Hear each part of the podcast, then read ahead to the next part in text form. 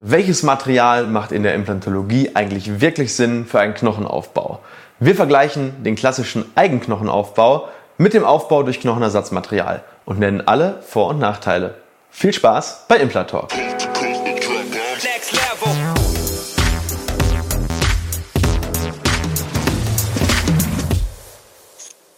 Hallo liebe Community, mein Name ist Dr. Stefan Helker und ich heiße euch herzlich willkommen bei der Audioversion unseres erfolgreichen YouTube-Formates Implatalk. Sollten dir die visuellen Einblendungen an der einen oder anderen Stelle fehlen, komm gerne nochmal auf unseren YouTube-Kanal und schau dir das passende Video an. Und jetzt viel Spaß mit dem Podcast. Heute gibt es ein richtig spannendes implantologisches Thema. Weil, wenn du zu drei verschiedenen Implantologen gehst, bekommst du drei verschiedene Meinungen, wenn es um das Thema Knochenaufbau geht. Der eine schwört auf Knochenaufbaumaterial vom Rind, der andere nimmt Eigenknochen und wieder ein anderer sagt, nee, wir nehmen synthetisches Material. Aber warum ist das so? Ähm, viele Ärzte dogmatisieren ihren Ansatz. Also die haben einen richtig dogmatischen Ansatz. Das heißt, es gibt nur eine Sache, die ist richtig und alles andere ist falsch. Und das kann natürlich mehrere Gründe haben. Ähm, der eine Grund ist natürlich, dass viele Implantologen oder viele Ärzte durch eine ganz bestimmte Schule durchgehen und da haben sie irgendwas gelernt. Dann hat ihr Chef immer so und so gemacht und dann haben sie das eben auch übernommen.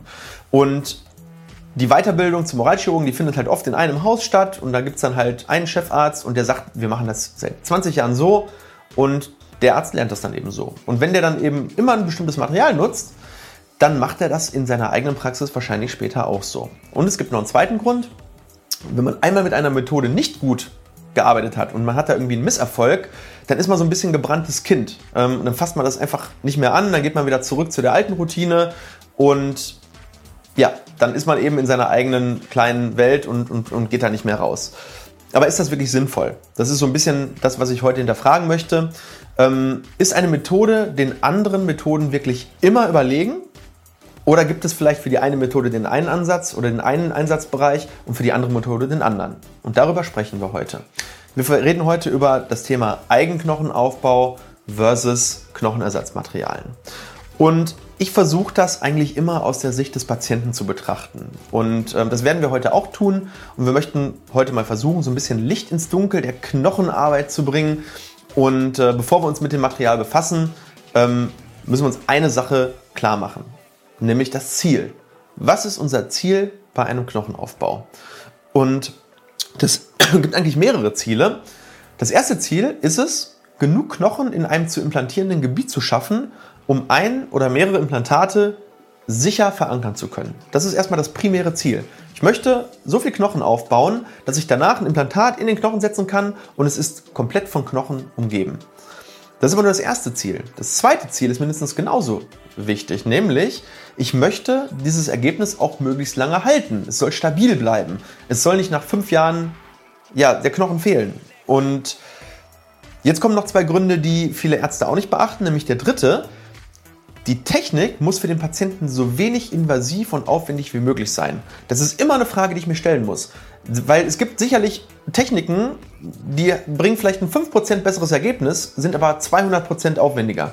Und da muss man ganz klar hinterfragen, ist das dem Patienten in der Situation auch zuzumuten und möchte der das? Und die vierte Sache, die damit so ein bisschen zusammenhängt, ist das Finanzielle und das Wirtschaftliche. Es muss für den Patienten natürlich wirtschaftlich auch möglich sein und am besten trotzdem natürlich die Punkte 1 bis 3 erfüllen. Es muss trotzdem gut funktionieren, es muss genug Knochen da sein, es muss langzeitstabil sein und es muss möglichst wenig aufwendig sein. Und am besten in der Kombination mit Punkt 4, es muss wirtschaftlich sein. Und an diesen Punkten messen wir unsere beiden Techniken, nämlich den Knochenaufbau mit Eigenknochen und den mit künstlichem Material. Ähm, und da muss man aber davon auch noch unterscheiden, welche Technik benutze ich denn, um mit diesem Material zu arbeiten, also die Art der Aufbautechnik. Und äh, deswegen verlinke ich dir heute da oben einfach mal im i, ähm, welche Techniken es so gibt, so nach und nach, ähm, dass du da, wenn du möchtest, in die einzelnen Techniken nochmal reinsteigen kannst. Ähm, weil heute gehen wir ja eher so auf die Sache, was ist hier für die Technik besser, ähm, Eigenknochen oder Knochenersatzmaterial. Und ähm, ja, einige dieser Techniken eignen sich für einen Aufbau mit Knochenersatzmaterial, einige eignen sich für den Aufbau mit Eigenknochen besser und bei wieder anderen macht es halt eigentlich so kaum einen Unterschied, was ich mache. Das heißt, da kann ich mir mehr oder weniger aussuchen, was ich tue. Also äh, da kann man im Prinzip sagen, ich mache die Variante oder ich mache die Variante. Das macht man dann sozusagen im Dialog mit dem Patienten. Ja, und häufig ist es auch einfach von der Situation abhängig, welches Material ich nehme. Und ähm, daher macht es für dieses Video einfach Sinn, die Betrachtung für die wichtigsten Aufbauarten zu machen. Und das sind im Endeffekt der kleine Knochenaufbau mit Membran, das ist der große Knochenaufbau mit Membran, das ist das Bone Splitting oder Spreading, wo wir, das, wo wir den Knochen quasi aufsplitten. Ähm, dann der Aufbau mit der Schalentechnik und dann noch der sogenannte Sinuslift. Das sind eigentlich so die häufigsten Knochenaufbauarten, die so in der Implantologie vorkommen und die werden wir uns jetzt einmal betrachten und ich werde euch einen Überblick geben, welche Knochenersatzmaterialien wir jeweils bei den jeweiligen Techniken verwenden und warum. Es gibt noch weitere Techniken, die sind aber so ein bisschen seltener und es wird dann so ein bisschen in den Rahmen des Videos sprengen. Wenn ihr da irgendwie Fragen habt, schreibt das da unten in die Kommentare, dann beantworte ich das natürlich trotzdem immer noch dann wieder gerne. So, bevor wir uns einzigen, äh, die einzelnen Techniken jetzt aber anschauen, ähm, brauchen wir noch einmal so eine generelle Betrachtung. Ähm, beim Knochenaufbau ist nämlich das Ergebnis umso besser im Durchschnitt, je näher das Material am Menschen dran ist. Das heißt, also was meine ich damit? Ähm, das osteogene Potenzial, also das Potenzial, den Knochen umzubauen und eigenen Knochen zu bilden, steigt mit der genetischen Nähe des Spendermaterials zum Empfänger. Ähm, und das ist grob, sag ich mal, von, von schlecht nach gut synthetisch. Das ist am schlechtesten, weil es ist eben, hat keine genetischen äh, Ähnlichkeiten zu dem, zu dem äh, äh Empfänger. Dann kommt das tierische Material. Dann kommt menschliches Spendermaterial, das ist genetisch schon sehr nah dran. Und dann natürlich der Eigenknochen, weil das ist ja mein eigenes genetisches Material und kann dementsprechend vom Körper auch am besten eingebaut werden. Und auf der anderen Seite haben wir den Preis und die Verfügbarkeit. Und da ist es natürlich genau umgekehrt. Das heißt, äh, synthetisches Material kann ich in unbegrenzter Menge herstellen. Tierisches Material, da muss ich zumindest schon mal die tierischen Spender haben. Beim menschlichen Spender sieht es dann eben noch enger aus und da ist es natürlich auch teurer, weil vom menschlichen Spenderknochen gibt es nicht so viel und der Preis wird immer durch Angebot und Nachfrage eben bestimmt. Und bei der Eigenentnahme muss ich häufig eine zweite Entnahmestelle aufmachen und daher ist es eben auch mehr operativer Aufwand beim Patienten. So, und das Ergebnis, welches ich mir jetzt wünsche beim Knochenaufbau, muss natürlich mit Kosten und Aufwand ja, sag ich mal, das muss ich die Waage halten. Das muss den Aufwand auch rechtfertigen. Wenn ich jetzt sage, ich mache eine zweite Spenderstelle auf, dann muss ich ein deutlich besseres Ergebnis kriegen oder das Ergebnis muss es wirklich, muss wirklich notwendig so gut sein, dass ich es dann dementsprechend auch mache. Und wo und wann das der Fall ist, das schauen wir uns jetzt an. Also gucken wir uns als allererstes mal den Kleinknochenaufbau mit einer Membran an.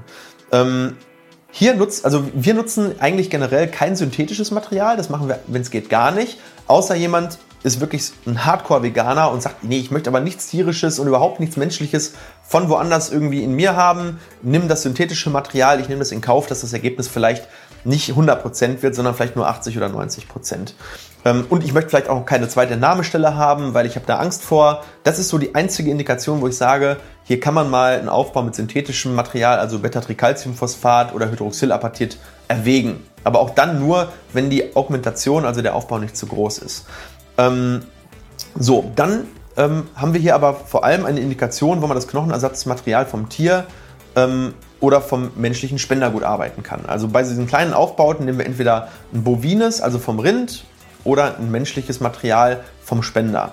Und die Ergebnisse sind gut genug, weil wir hier einfach nicht so viel Volumen aufbauen müssen. Wenn wir wenig Volumen aufbauen müssen, dann muss der Knochen nicht in der Tiefe so stark durchbaut werden und ja, wir haben dann dementsprechend relativ moderate Kosten, weil wir eben auch keine zweite Entnahmestelle aufmachen müssen. Das sind zwar keine Materialkosten, aber natürlich operative Kosten, die in der Regel höher sind als die Kosten fürs Material. Ähm, wenn wir humanes Material nehmen, sind die Kosten etwas höher. Wenn wir bovines, also Rindermaterial nehmen, sind die Kosten etwas geringer. Da muss man eben drüber reden.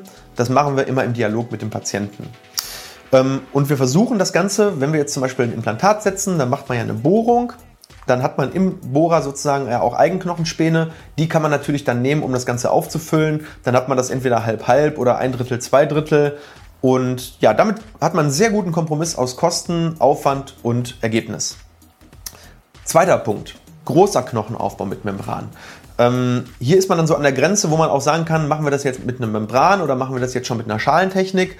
Aber hier würde ich bereits vom tierischen Material so ein bisschen weggehen, weil wenn wir wirklich ein Volumen aufbauen möchten, dann wollen wir eine schnelle Durchbauung und auch eine zuverlässige Durchbauung, weil das Ergebnis ist hier wirklich primär wichtig.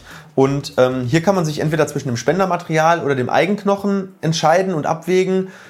Auch hier macht das Mischen wieder Sinn. Das heißt, wir entnehmen zum Beispiel etwas weiter hinten an der Implantationsstelle mit einem sogenannten Safe Scraper eigene Späne, ähm, und vermischen die gegebenenfalls, um mehr Volumen zu kriegen, dann mit einem Spendermaterial.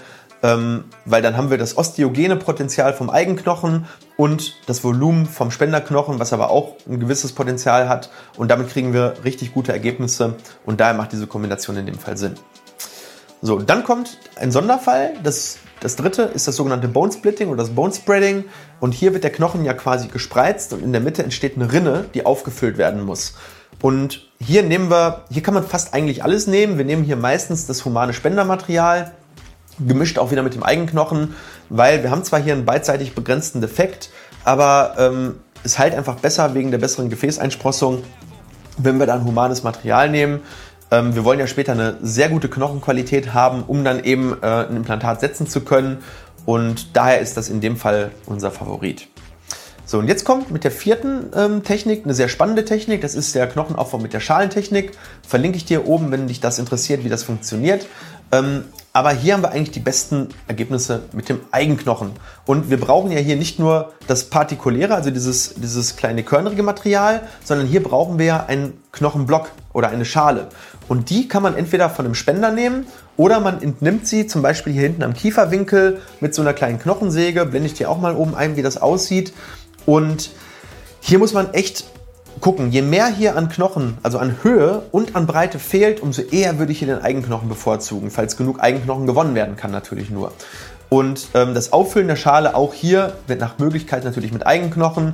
Wenn man das nur begrenzt gewinnen kann, kann man hier auch wieder mit dem humanen Material auffüllen und mischen. Ähm, aber hier verwenden wir niemals tierisches Material. Äh, das ist dann wirklich zu heiß. Das habe ich früher vor ein paar Jahren öfter mal gemacht. Da waren die Ergebnisse halt immer so lala. Und seit wir nur noch humanes Material benutzen, sind die Ergebnisse wirklich top und das funktioniert wirklich gut. Ähm, weil wir brauchen hier dieses hohe Aufbaupotenzial für die Höhe und für die Breite. Und ähm, ja, das ist so das, was wir bei der, beim Thema Schalentechnik machen. Und nun kommen wir zu einer sehr wichtigen Technik, nämlich der fünften Technik. Und das ist der Sinuslift. Und hier, und das wird dich vielleicht wundern, ist es fast egal, was man verwendet. Ähm, denn im Sinus heilt im Prinzip eigentlich alles. Ähm, wir benutzen hier wirklich in der Tat meistens tierisches Material, also dieses bovine Material. Ähm, wir haben hier eigentlich keine Nachteile. Der Sinus ist nämlich ein komplett begrenzter Raum. Und ähm, der einzige Nachteil, den man hat, ist, dass es sechs Monate dauert, bis es eingeheilt ist. Wenn wir da humanes Material nehmen, geht das ein bisschen schneller. Ähm, aber dann ist es eben auch ein bisschen teurer. Aber es funktioniert deswegen so gut, weil es eben ein komplett begrenzter Raum ist, der auch Ruhe hat. Da kommt keine Belastung drauf und wir haben hier von allen Seiten die Gefäßeinsprossung und äh, wenn etwas Ruhe hat und genug Zeit hat, dann heilt eigentlich fast alles. Auf dem Kieferkamm hat es halt nie Ruhe, weil wir immer Kaukräfte haben und äh, Zugkräfte von den Bändern und von der Schleimhaut und deswegen nimmt man da eben Material, was äh, da eben human ist oder ein besseres osteogenes Potenzial hat. Aber im Sinus funktioniert das super. Mit, mit, mit dem ganz normalen Knochenersatzmaterial benutzen wir fast nur. Und äh, dementsprechend, äh, ja, du kannst da natürlich auch Eigenknochen entnehmen und den da rein tun. Das machen auch einige. Problem ist, ja, man hat da eigentlich keinen großen Vorteil davon.